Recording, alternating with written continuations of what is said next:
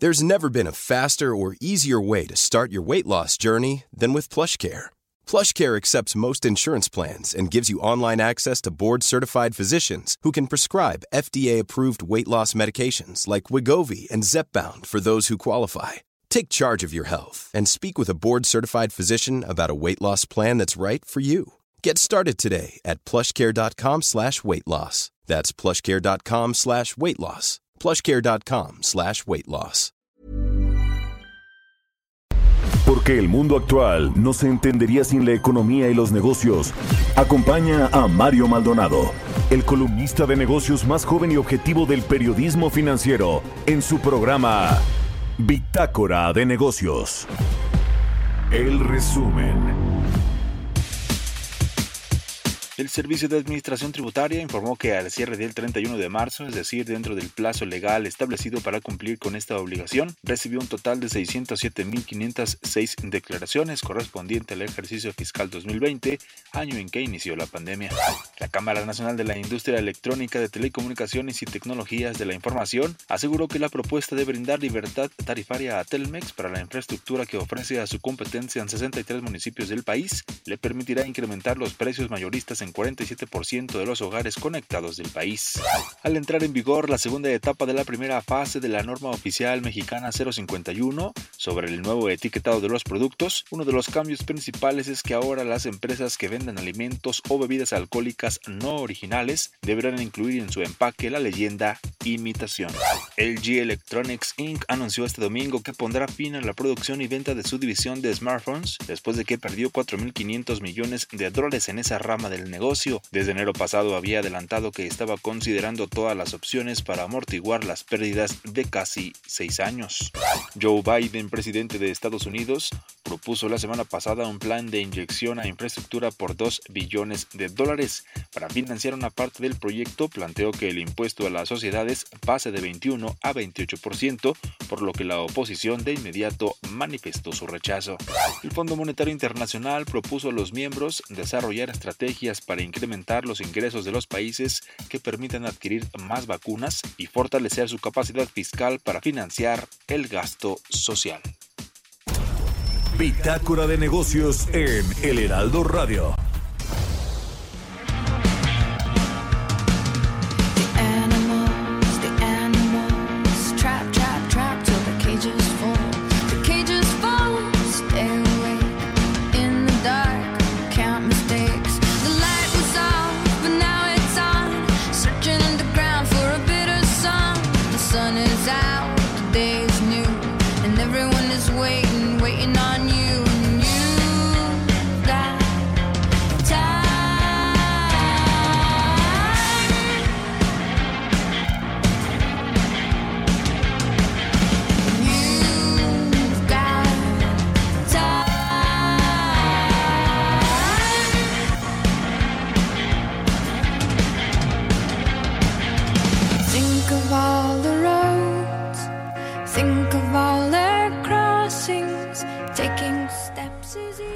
¿Qué tal? ¿Cómo están? Muy buenos días. Bienvenidos a Bitácora de Negocios. Yo soy Mario Maldonado y me da mucho gusto saludarlos en este inicio de semana, lunes 5 de abril de 2021. Saludo con gusto a quienes nos siguen a través de la 98.5 de FM aquí en la Ciudad de México, en Guadalajara, Jalisco por la 100.3 de FM y en Monterrey, Nuevo León por la 90.1 de FM, también al resto de las estaciones que nos retransmiten en otras ciudades y estados de la República Mexicana, quienes nos siguen a través de la página heraldodemexico.com.mx, ahí está el streaming de El Heraldo Radio. Arrancamos este lunes como todos los días con un poco de música. Esta semana vamos a escuchar canciones de series famosas de televisión o de plataformas de streaming. Esta se llama You Got Time es de Regina Spector. Es una canción de la serie estadounidense de comedia drama Orange is the New Black. Y se emitió por primera vez en Netflix esta serie el 11 de julio del 2013. Se basa en un libro autobiográfico que se llama así, Orange is the New Black, crónica de, de mi año en una prisión federal de mujeres de Piper Kerman. Relata las memorias sobre su vida en la cárcel. Bueno, Vamos a escuchar esta canción de Regina Spector, You Got, Time, se llama. Son las 6 con 6 minutos de la mañana y bueno, pues arrancamos la barra del Heraldo Radio con bitácora de negocios. Eh, tempranito, como siempre, aquí en el Heraldo Radio. Vamos a entrarle a la información. Hablaremos pues de muchas cosas que sucedieron este fin de semana de puente. Bueno, más que de puente, de vacaciones, de Semana Santa. Y bueno, pues eh, hay mucho de qué platicar. Vamos a hablar con Angie Chavarría, como todos los lunes, columnista del Heraldo de México, sobre que finalmente los gobiernos locales van a poder, poder adquirir las vacunas contra el COVID-19 después de que el gobierno federal, el presidente López Obrador dijo que pues solo ellos tendrían la eh, pues la opción, la potestad pues de esta compra de vacunas con farmacéuticas extranjeras, que son las que producen los antígenos contra el COVID-19. Bueno, ahora ya los gobiernos locales podrán hacerlo y yo creo que es cuestión también de tiempo para que las empresas privadas puedan entrarle al tema de la adquisición de vacunas contra el COVID-19. Eh, aunque bueno, pues sigue habiendo un problema o un tema de oferta de producción de vacunas. No hay las suficientes vacunas para que todos los países puedan acelerar esta campaña de vacunación. El caso de México, por supuesto, que aún con eso, pues eh, en la Secretaría de Hacienda, en la Cancillería y el propio presidente López Obrador están pues muy optimistas de que para julio habrá 80 millones de mexicanos vacunados contra el COVID-19. Se ve muy difícil lograr, lograr esa cifra. Vamos a platicar también con Lucía Cárdenas, directora de estudios económicos de City Banamex sobre el segundo trimestre de este año, cómo viene el rebote, la recuperación económica, se va a fortalecer el, en el segundo trimestre. Vamos a hablar de eso con Lucía Cárdenas y, y, por supuesto cómo va a cerrar el 2021, que todavía falta, por supuesto, mucho, pero hay expectativas también muy optimistas por parte de la Secretaría de Hacienda que apenas la semana pasada revisó al alza su pronóstico de crecimiento para el Producto Interno Bruto del país en este 2021. Vamos a entrarle a ese tema con Lucía Cárdenas de City Banamex y platicaremos también con Ramsés Pech, eh, experto en el sector energético, sobre la preocupación de los Estados Unidos ante el clima de inversión en este sector en nuestro país, en el sector de energía eh, pues por todos estos cambios que se han hecho a las leyes, las propuestas por lo menos del presidente que una ya pasó y tiene que ver con el sector eléctrico y el despacho de electricidad en el país, eh, eh, pues se ha ido dejando de lado a las empresas privadas, a las generadoras de energías limpias, a las autoabastecedoras que tienen todas estas empresas multinacionales y también pues algunas no tan grandotas, pero pues esto ya no será posible con la nueva ley que por cierto, pues ya fue eh, controvertida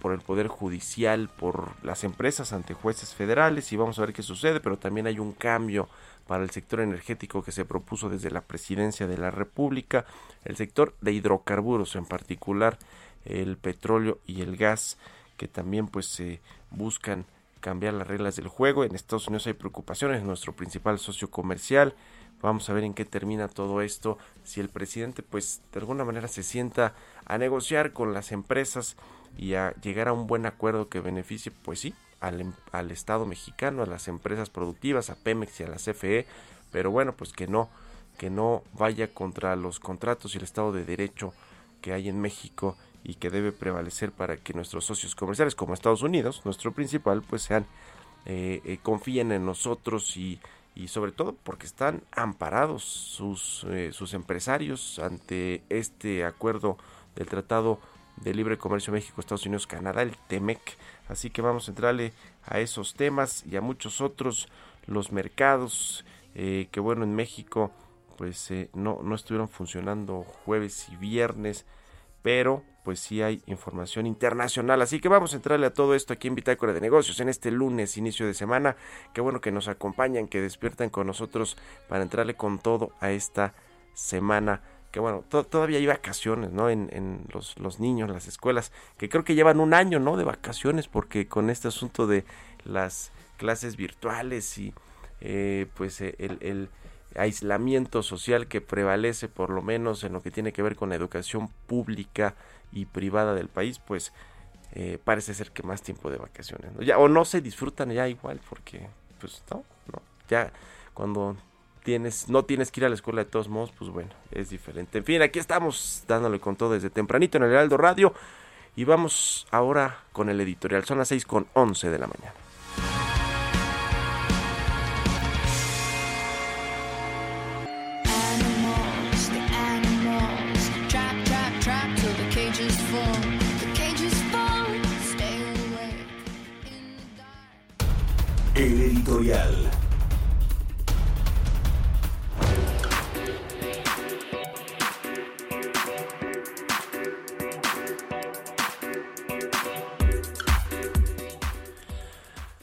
Oiga, se enteró que esta, este periodo vacacional precisamente, y, bueno, pues fue muy comentado en las redes sociales, el hijo mayor del presidente Andrés Manuel López Obrador, José Ramón López Beltrán, pues anduvo de vacaciones pasándola bien allá en los Estados Unidos, eh, en un destino pues que es considerado de super lujo, nada barato, bastante caro, Aspen, Colorado.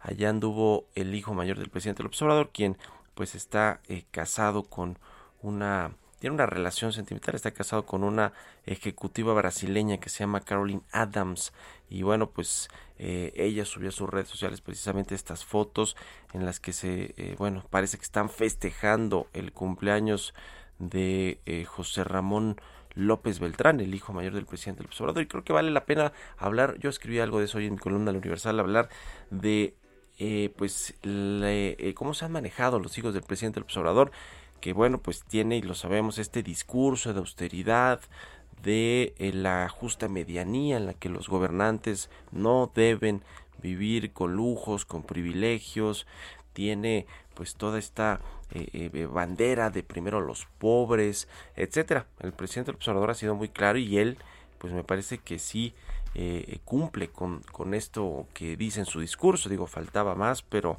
parece que genuinamente el presidente cree en eso, en esa justa medianía que decía Benito Juárez y que pues yo creo también que debe prevalecer en la administración pública entre los gobernantes, pero el problema luego son los hijos, ¿no?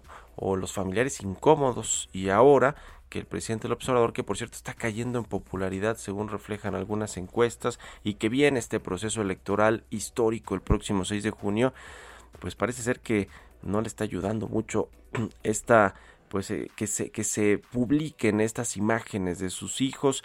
Lo cierto es que según pues fuentes cercanas a la familia presidencial, a Palacio Nacional, por lo menos eh, él José Ramón López Beltrán, el hijo mayor del presidente López Obrador, y Gonzalo Alfonso López Beltrán, que es, eh, digamos, de su primer matrimonio, el menor, pues ya viven en el extranjero. José Ramón vive en Houston, Texas, desde que contrajo nupcias, desde que se casó con esta ejecutiva brasileña Caroline Adams, y Gonzalo López Beltrán, al parecer también eh, vive ya en los Estados Unidos, se fue a trabajar al equipo de los gigantes de San Francisco. Ya ve que son muy aficionados en la familia eh, del presidente López Obrador al béisbol, quizá para después regresar a hacer, pues a potencializar o a potenciar estos proyectos de las clínicas deportivas impulsadas por el gobierno del presidente López Obrador. Aquí ya ve que quieren convertir al béisbol en un deporte nacional. Y digo, no está nada mal, es el deporte favorito del presidente. Eh, eh, así que, que bueno, el único que quizá pues no tiene estas aspiraciones o no aceptó irse al extranjero como supuestamente se lo pidieron, se lo pidió directamente el presidente a sus tres hijos, pues es eh, el mediano Andy, como le dicen, que es pues el hijo que se llama igual que el presidente Andrés Manuel López Beltrán. Él sí, pues es el más político de los hijos, está muy metido en la política de la Ciudad de México, del Estado de México, y al parecer él, pues sí no aceptó esta este exilio voluntario en el extranjero, como si parece ser los otros dos hijos del primer matrimonio del presidente Observador, que sin embargo pues han dejado mucho que desear, ¿no? Por el estilo de vida, por los lujos, pues los excesos quizá en, en, en alguna medida.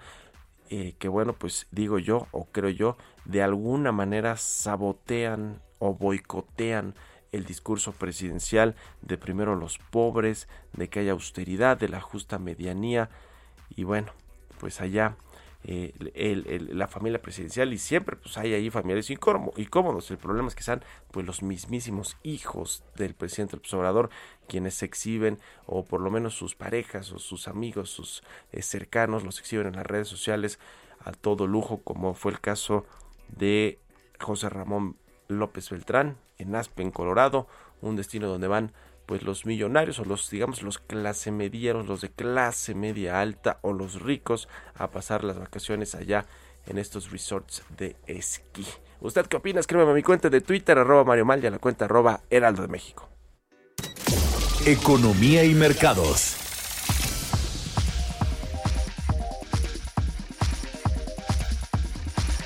Vámonos rápido con la información financiera. Ya mañana Roberto Aguilar, nuestro experto en estos temas de mercados y de economía internacional, va a estar aquí con nosotros en Bitácora de Negocios y nos da muchísimo gusto. Bueno, eh, el INEGI acaba de dar a conocer esta información del el indicador de pedidos manufactureros, el INEGI y el Banco de México. Este indicador incorpora variables eh, eh, similares a la de la producción manufacturera que elabora, elabora el Institute for Supply Management de los Estados Unidos. Eh, este dato de marzo del 2021 del indicador de pedidos manufactureros reportó un incremento mensual en términos desestacionalizados de 1.6 puntos, se situó en 51.7 puntos. Este indicador permaneció por noveno mes consecutivo sobre el umbral de los 50 puntos. Se observaron alzas mensuales en los componentes relativos a los pedidos esperados, la producción esperada. Esta semana, por cierto, se va a dar el dato de impresión fija bruta de marzo también y va a ser muy relevante para saber que si, se está o no reactivando la inversión eh, eh, productiva en México, la, inversión en los fierros, como se dice en, eh, eh, por parte de las empresas, de las empresas nacionales e internacionales. Vamos a esperar ese dato importante. El Instituto de Finanzas Internacionales, que es la mayor asociación mundial de instituciones financieras, también estima que el Producto Interno Bruto de México va a registrar un avance de 4.6% este año. El pronóstico está casi un punto arriba de la estimación que tenía en diciembre de 3.8%. Se esperaba una contracción más aguda de la economía mexicana en el último tramo de la pandemia, el último cuarto, por lo menos el año pasado, no sucedió así. Que bueno, son noticias importantes. Así que eh, también en Estados Unidos se redujo la tasa de desempleo al 6% en marzo con 916 mil puestos de trabajo creados. La tasa de desempleo en Estados Unidos bajó al 6%. En marzo le decía dos décimas menos que la tasa registrada en febrero una nueva muestra de la reactivación económica del país tras la crisis que provocó la pandemia del COVID-19. Eh, eh, lo cierto es que, en Estados Unidos se prevé que ya eh, para mediados del año se tengan por lo menos a 70% de su población vacunada, lo cual pues hace que precisamente estos datos de empleo mejoren las perspectivas de la economía, de inversión y de pues de consumo en los Estados Unidos pues que, que, sea que sea mejor. Vamos a ver mañana aquí en México cómo pues eh, eh, se, dan, se da esta información de la, de la inflación fija bruta y también como abre la bolsa al ratito, el tipo de cambio. Vamos a, darle seguimiento a esto. Son las 6 con 20 minutos. Vamos ahora con Engie Chavarría.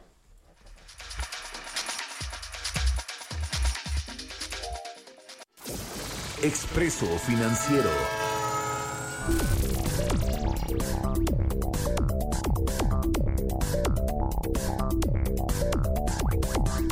Bueno, le decía que los gobiernos locales finalmente van a poder adquirir las vacunas contra el COVID-19. El gobierno del presidente López Obrador autorizó al sector privado también y a las autoridades locales a adquirir vacunas contra el COVID-19 y de esto vamos a platicar con Angie Chavarría en su expreso financiero de este lunes. ¿Cómo estás Angie? Muy buenos días, qué gusto saludarte.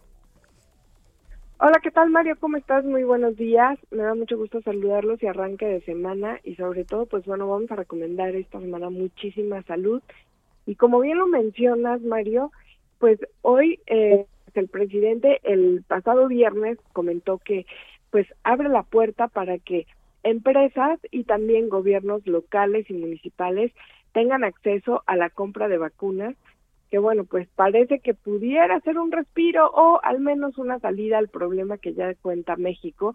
Y esto pues bueno, eh, la meta que se había propuesto el presidente, hasta ahorita como vamos los números, lo vemos muy difícil que incluso él pueda cumplir pues con los planes que él tenía. Uno, porque no están llegando las vacunas tan rápido como él esperaba. Y también, aunque pues estos eh, siervos de la nación y servidores eh, públicos que están pues muy atentos, tampoco ha sido tan rápido el proceso, pese a su trabajo. Te comento porque pues una no hay las vacunas y también porque este pues bueno, el proceso ha sido mucho más largo y pues difícilmente vamos a llegar a mayo a todos eh, vacunados, por lo menos de los adultos mayores, y pues apenas van con la primera dosis, hay que esperar un poquito más. En Estados Unidos, eh, una de las peticiones que le hizo a México fue que pues básicamente tuviera un poco más el avance sobre el tema de las vacunas y pues los estados ya se habían levantado la mano porque pues bueno también vieron como un tema político entre ellos está Guanajuato está también eh, digo León perdóname está también Querétaro eh, la propia Ciudad de México también en algún momento le interesa, pero están sobre todo estos dos estados y también Baja California Norte y Baja California Sur, que pues bueno, están alzando la mano para poder ellos ayudar e impulsar sobre todo, pues bueno, este tema de vacunación que a México no le caería nada mal. No, bueno, necesitamos urgentemente que la campaña de vacunación se acelere y que en ese en esa medida vamos a ver ahora cómo cómo están los datos de contagios contra el COVID-19 o por COVID-19 con la semana santa y con las vacaciones, pero nos urge para reabrir todo y regresar lo más pronto a la normalidad. Yo veo, como dice Senji, imposible y ojalá que nos estemos equivocando que en julio lleguemos a 70, 80 millones de vacunados en México, ¿no? Y, aun cuando sea la primera dosis, como vamos ahorita, el ritmo eh, pues parece imposible, ¿no? Sí, no, es, es una tarea muy complicada. Incluso eh, algunos ingenieros ya han hecho modelos matemáticos, Mario, para de alguna manera acelerar el tema. El problema es que no están llegando tan rápido las vacunas. Eh, en cada persona se están tardando aproximadamente entre 20 y 25 minutos pues bueno, eso genera pues un retraso. Sí, totalmente. Estados Unidos, como dices, eh, ellos iban muy avanzados. Digo, tienen ahí una de las farmacéuticas más importantes del mundo que está produciendo el antígeno, la, la, eh, la vacuna que es Pfizer con, en alianza con otras. Así que eh, que, bueno, pues ahí parece ser que la llevaron de ganar, pero vamos a ver cómo, cómo avanza todo esto. Al final de todo, de cuentas, a nosotros también nos, eh, nos viene bien que Estados Unidos tenga este, este repunte económico y esta vacunación importante, porque bueno, pues allá están muchos paisanos y además de todo, si se recupera rápido su economía, nos, nos beneficia a nosotros. Muchas gracias, Enyi. ¿Cuáles son tus redes sociales? ¿Dónde te puede seguir la gente, leer en tu columna del Heraldo de México, etcétera? Por favor, síganme a través de Twitter, arroba y también a través de Instagram, arroba. Y también, por favor, los invito a que me lean todos los martes en tinta y papel a través del Heraldo de México. Muy bien, buenos días, vamos a hacer una pausa, ya volvemos. Continuamos en un momento con la información más relevante del mundo financiero en Bitácora de Negocios con Mario Maldonado. Regresamos. Heraldo Radio. La HCL se comparte, se ve y ahora también se escucha. Estamos de vuelta en Bitácora de Negocios con Mario Maldonado. Entrevista.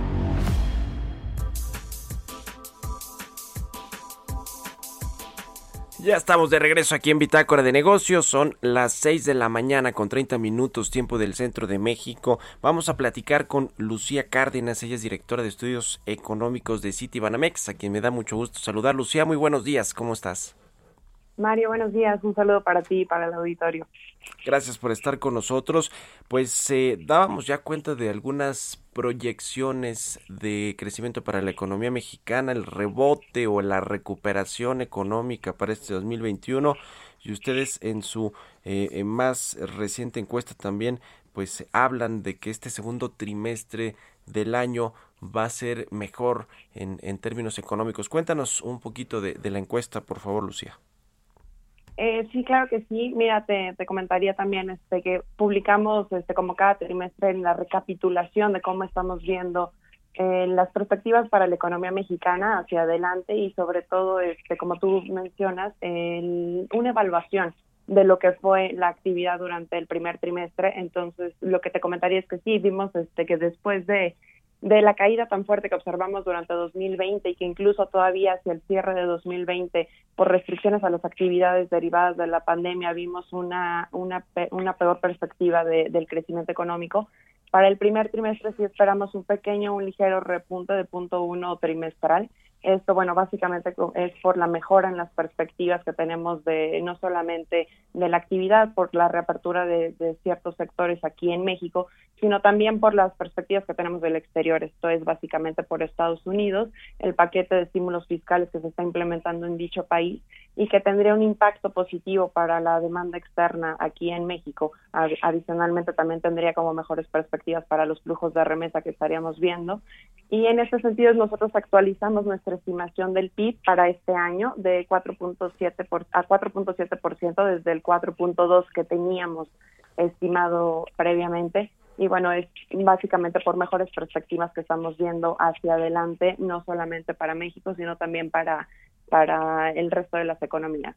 Obviamente, bueno, esto, sigue teniendo ciertos riesgos que serían este, un, básicamente cómo se reactive la actividad a raíz de, la pandemia, es decir, la evolución que tengan el número de casos y también el proceso de vacunación, qué tan rápido pueda ir avanzando en México y en el mundo para poder ir nuevamente regresando como al esquema de, normalidad y en ese sentido tener este una mejor perspectiva hacia adelante de recuperación. ¿Qué opinión eh, eh, tienen tienes, Lucía, sobre el informe de finanzas públicas del primer trimestre del año que eh, dio a conocer la Secretaría de Hacienda la semana pasada, si no me equivoco, y que pues ahí vemos una eh, del primer bimestre fue más bien del primer bimestre y el, el, que, el que fue el primer trimestre fue el informe pero del presidente López Obrador en, en todo lo que tiene que ver con el país. Pero pero el de la el de la Secretaría de Hacienda teníamos pues una caída de 4.3% en los ingresos del sector público lo, la recaudación eh, fiscal eh, pues estaba también a la baja. Lo, lo único los únicos que crecieron fueron los ingresos petroleros.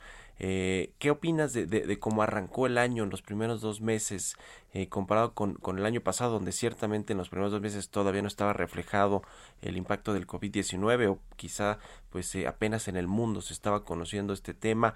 Eh, ¿cómo, ¿Cómo ves eso y, y, y, qué, pues digamos, qué precedente nos sienta pues para lo que va a ser en general el primer semestre del 2021? Eh, sí, eh, Hacienda publicó también este, los datos al, mes de febrero y bueno, sí vemos un bimestre básicamente en la misma línea de lo que observamos también durante 2020. Como, como mencionas, es una caída este, en los ingresos presupuestarios de 4.3%. Básicamente esto también es este, muy, muy de la mano con la caída que se observa en los ingresos petroleros, que esta debilidad este, que se ha observado ha persistido también hasta, hacia el mes de febrero. Vemos que estos se encuentran este, eh, por debajo del programa en casi 25 mil millones de pesos. Y en términos anuales, eh, es importante resaltar también cómo los ingresos tributarios, como, como dices, han mostrado una debilidad. Por ejemplo, vemos caídas casi de 5% en los tributarios, es decir, la menor actividad está produciendo también menor recaudación tributaria y esto se refleja en los valores que vemos, por ejemplo, para el IVA, que tiene una caída de 0.8, el ISR de casi 3%. Eh, algo también interesante es también presentó Hacienda los precriterios. En estos precriterios, que es el primer vistazo que tiene la Secretaría sobre la recuperación hacia 2022, eh, pues vemos una Secretaría que está proyectando unos ingresos un poco más fuertes que a su vez le generarían mayor recaudación y también esto ve de la mano con una mayor actividad estimada para 2021. Vimos que Hacienda revisó su estimación de crecimiento a 5.3% desde el 4.6 anterior y bueno, esto básicamente tendría un impacto en la recaudación tributaria que Hacienda estaría estimando recibir hacia final del año. Sin embargo, eh, los datos a febrero y también los datos este, de los recientes anuncios que ha habido por parte del gobierno, pues vemos que ciertas presiones de gastos están incrementando. Vemos, este, bueno, no solamente por el tema de el aumento a las pensiones de adultos mayores, que había ahí una presión adicional de gasto, también por el apoyo a Pemex, este, Hacienda anunció que va a asumir parte de las obligaciones o el pasivo este, de Pemex de este año en cuanto a, su servicio de deuda y también por el subsidio que está implementando la Secretaría de Hacienda a las gasolinas. Ahorita vemos que el IEPS está a la mitad este, de lo que usualmente está, esto por los incrementos en el precio. Entonces, así lo que vemos es que esta compensación que podrían tener de mejores ingresos, pues también se vería un poco atenuada por estas nuevas presiones de gasto que estamos viendo hacia adelante precisamente una de digamos que de los de los ingresos que pretende obtener o, va a aumentar pues eh, en este 2021 son precisamente los petroleros no con la recuperación de las economías a nivel global y la, mayor demanda de, de, combustibles energéticos. Eso está pues eh, aumentando las perspectivas de los precios internacionales del petróleo y Hacienda pues eh, en esa misma línea prevé que estos ingresos petroleros suban hasta 63, 64% este 2021. Eh, eh, esto, sin embargo, ya no representan gran parte del presupuesto, ¿no? De, del presupuesto público. No sé si debe andar por ahí del 15, 16 por ciento si, si acaso de todo el presupuesto los ingresos petroleros, pero bueno, va, va, a darle un respiro a Hacienda, eh, Lucía, ¿crees este asunto de los precios de los energéticos o del petróleo pues que vendemos al exterior? Sí, sin duda, eh, la recuperación vendría por el lado de petróleos básicamente por el precio. Lo que estamos viendo es este un incremento en la perspectiva que se tiene para el precio del petróleo de la mezcla en específico para 2021. Esto, bueno, sin duda haría que todas las exportaciones que tenga este, el gobierno eh, claramente sean, se incrementen. Sin embargo, hay un tema aquí interesante que es la plataforma de producción. La proyección de Hacienda para este año es una plataforma de 1.9%.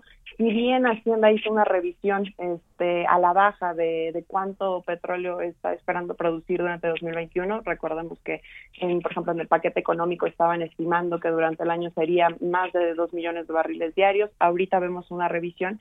Sin embargo, sí es un, una cifra que está por arriba de lo que hemos observado de producción promedio en los últimos en los últimos meses o en el cierre de 2019 que fue de 1.7 millones de barriles diarios e incluso de los estimados que están en, en el consenso. Nosotros, por ejemplo, estamos estimando que la plataforma va a estar alrededor de 1.6 millones de barriles diarios.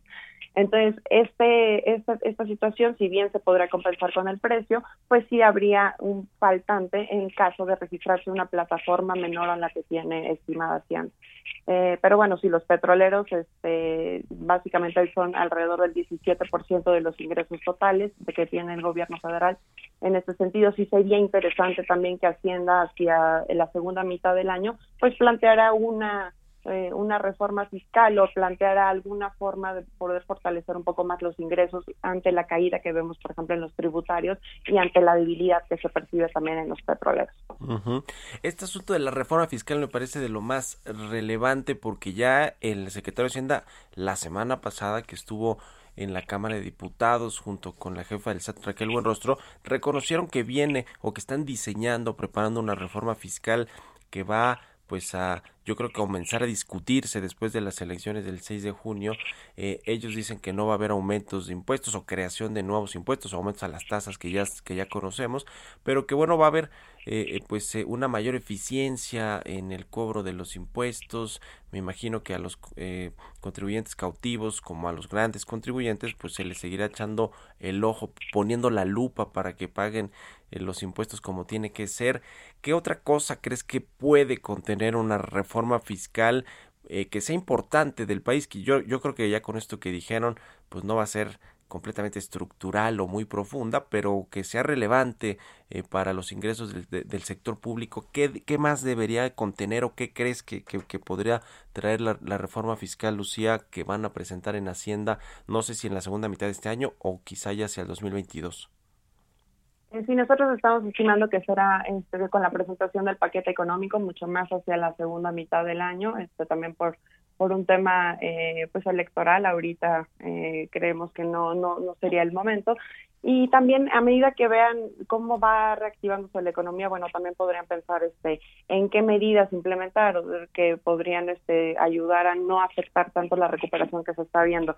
Sin embargo, sí creemos que y también como lo ha mencionado Hacienda va a ser una reforma o una propuesta eh, básicamente que se va a basar en en cerrar pequeños huecos que la legislación actual tiene. Esto no creemos que pueda representar una mejora sustantiva en los ingresos que podría tener la Secretaría y al mismo tiempo mantener la misma estrategia, sobre todo de grandes contribuyentes, que en nuestra forma de ver estos fueron pues fenómenos de una vez en la medida en la que Hacienda logró este saldar o recuperar aquellos adeudos que se tenían con grandes contribuyentes, bueno, no, no tuvo mayores ingresos este año, alrededor de 500 mil millones de pesos.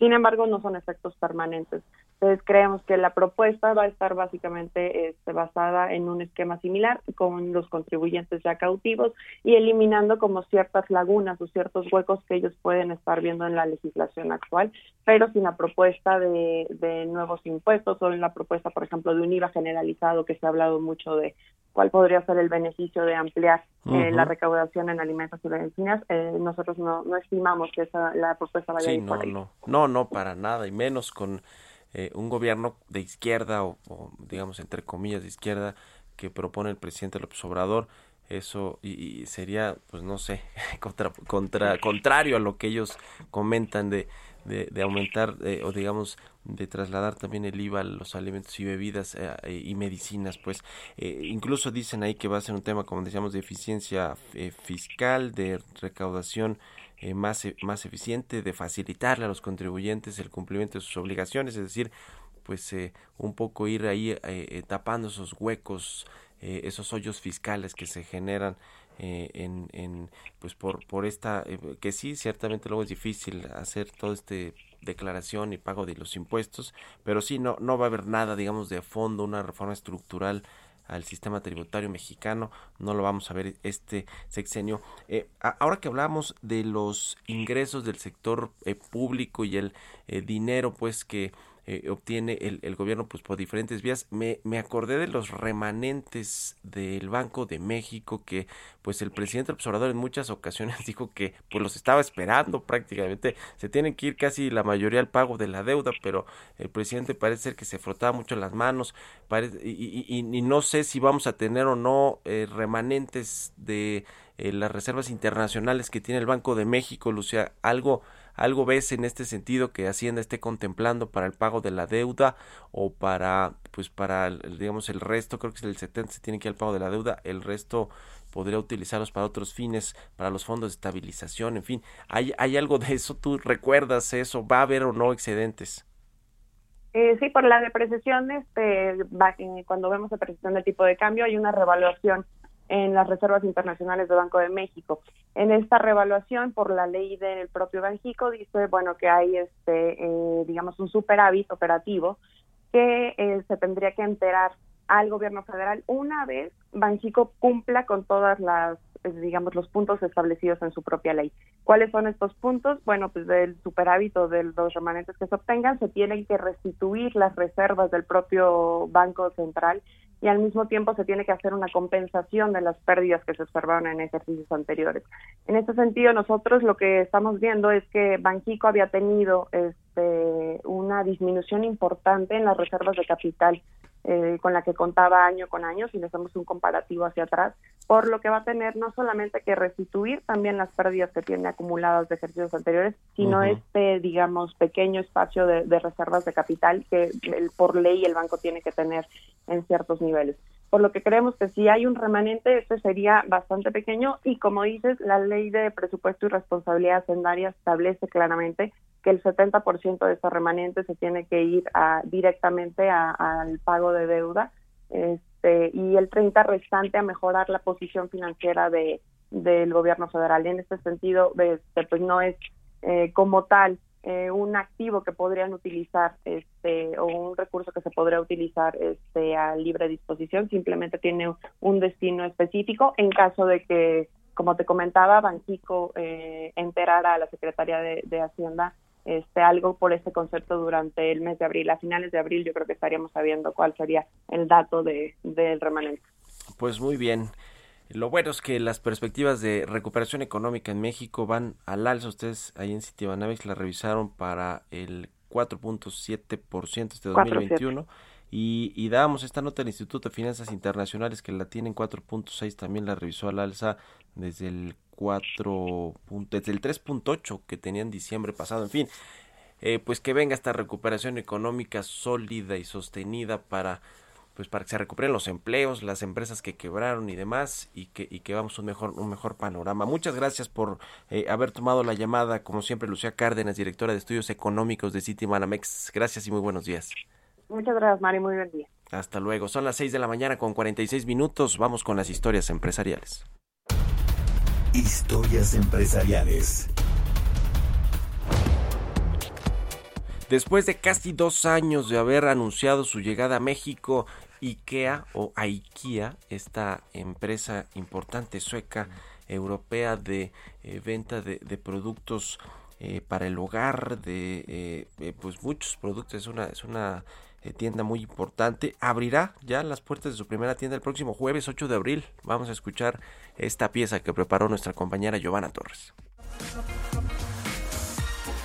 Llegó a México, el gigante sueco del diseño mobiliario y objetos para el hogar, con presencia en 52 países a través de 446 almacenes, abrió este 31 de marzo las puertas de su primera tienda en América Latina, exclusivamente para miembros de su programa de lealtad IKEA Family. Pero será a partir del 8 de abril que reciba al público en general, con previa cita debido a la pandemia, quienes podrán recorrer el complejo de más de 23 mil metros cuadrados dentro del centro comercial Encuentro Oceanía en la Ciudad de México. La tienda ofrece más de 5.300 productos de su catálogo mundial de 7.400 piezas, además de su menú sueco en IKEA Food. Esta firma ofrece diseños que van de lo clásico a lo moderno, con nombres que remiten el origen de la marca y a los que se han sumado 250 productos mexicanos que se espera almacenen el 10% de sus ventas en nuestro país. De acuerdo con el director general de la marca en México, Malcolm Prush, la empresa que factura más de 1.800 millones de dólares anuales generará 350 empleos directos e indirectos, además de apoyar a proyectos de mejoramiento del entorno en la alcaldía Venustiano Carranza. La siguiente apuesta de IKEA será en la ciudad de Puebla con una tienda de un solo nivel y planea llegar a México y Guadalajara en futuro próximo. Para Bitácora de Negocios, Giovanna Torres.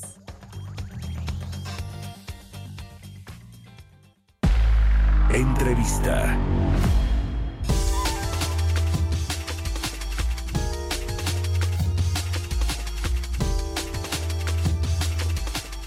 Bueno, pues platicamos al inicio del programa que la representación comercial de Estados Unidos eh, destacó una serie de costos para las empresas de su país derivadas de las barreras al comercio y la inversión en México, en particular en lo que tiene que ver con el sector energético y estas contrarreformas a eh, la industria eléctrica y la industria de los hidrocarburos. Y para platicar de esto me da mucho gusto saludar a Ramsés Pech, él es analista del sector energético. Ramsés, ¿cómo te va? Muy buenos días. Buenos días, Mario, ¿cómo estás? Bien, gracias. Pues esto ya levantan la voz los, los empresarios y estas representaciones comerciales de Estados Unidos con respecto a lo que sucede en México. Es un asunto, quiero preguntarte de entrada, de soberanía nacional, de autosuficiencia energética y, y que, es un poco lo que ha manejado el presidente López Obrador, o si se está pues poniendo en riesgo la relación comercial con socios como Estados Unidos. Eh, más bien sería lo segundo, que estamos poniendo en riesgo la parte de la relación comercial y el reporte que tú destacas indica que México tiene una balanza positiva en cuanto a la exportación e importación referente a Estados Unidos. Y ese valor positivo está alrededor de los 112 millones de 112 mil millones de, de, de, dólares que fueron al cierre del 2020 de acuerdo a este reporte. Y esto es muy peligroso porque realmente dependemos mucho de Estados Unidos para nuestro crecimiento. -huh. Este tema precisamente de las gasolinas, y me llama mucho la atención ahorita que platicábamos con Lucía Cárdenas de Citiban Mexi y las expectativas mayores que tiene Hacienda de, de, de ingresos eh, vía la venta del petróleo, de ingresos petroleros, me llama mucho la atención que el presidente del observador está empecinado en decir que no vamos a vender más petróleo al extranjero y que lo vamos a refinar en México, pero el presupuesto todavía depende al 15% de los ingresos petroleros. ¿Cómo ves este tema, Ramsés?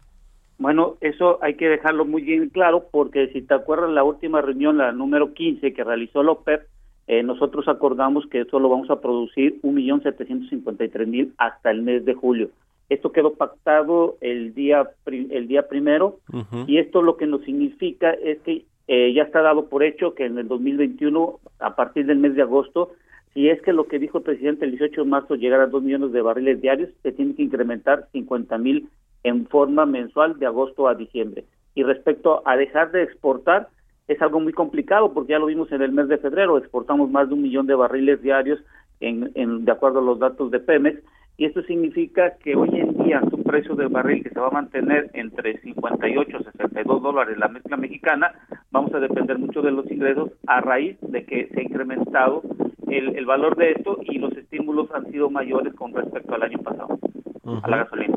Sí, sí, correcto.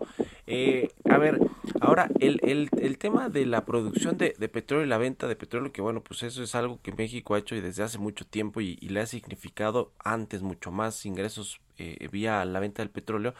Ahora, la gran pregunta, y, y, creo que eso es lo que, lo que vale, hacer, eh, vale la pena hacernos, es, ¿se puede refinar el petróleo que extraemos en México, que creo que es crudo pesado la mayoría? O tendríamos que cambiarlo en los Estados Unidos, hacer estos swaps para que nos regresen eh, crudo ligero y lo podamos refinar aquí en nuestras cinco refinerías y en y en la de y en la y en la nueva de dos bocas. Eh, ¿qué, cómo se maneja este tema o sea sí tiene sentido lo que dice el presidente de lo que nosotros producimos lo refinamos en nuestro país bueno, lo que hay que comentar que en los últimos, en el año pasado, el crudo de entrada a nuestras seis refinerías es alrededor de 28, Sí, yo dije cinco refinerías, pero son seis no, las que están actualmente no, pero funcionando. Te estás proyectando bien porque no sabemos la de Tapico Madero cuánto vida útil le queda. Sí, sí, sí. sí. El, el, eh, todas las seis refinerías son 28, 28 grados API lo que se mete. Los grados API es entre más grados tenga, más ligero, entre menos, entre menos sea el valor, más pesado.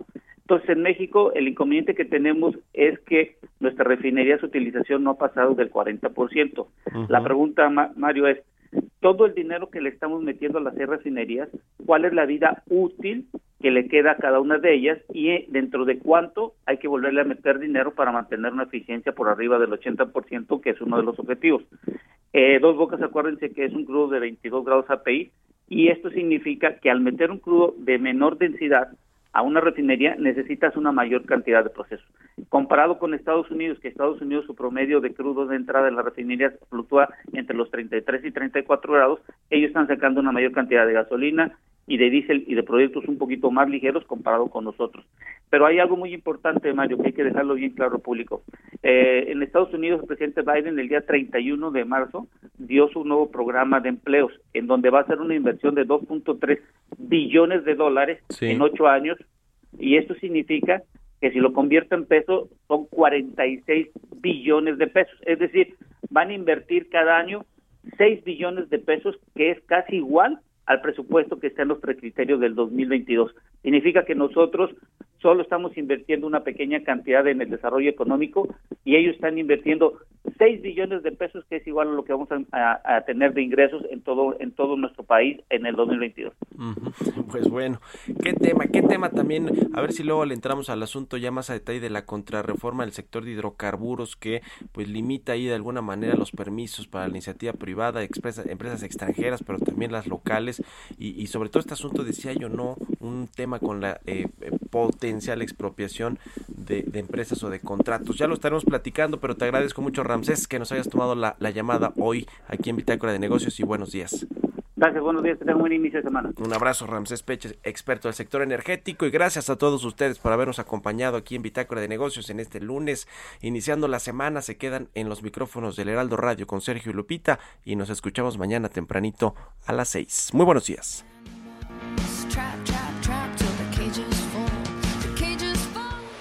Esto fue Bitácora de Negocios con Mario Maldonado, donde la H suena y ahora también se escucha. Una estación de Heraldo Media Group.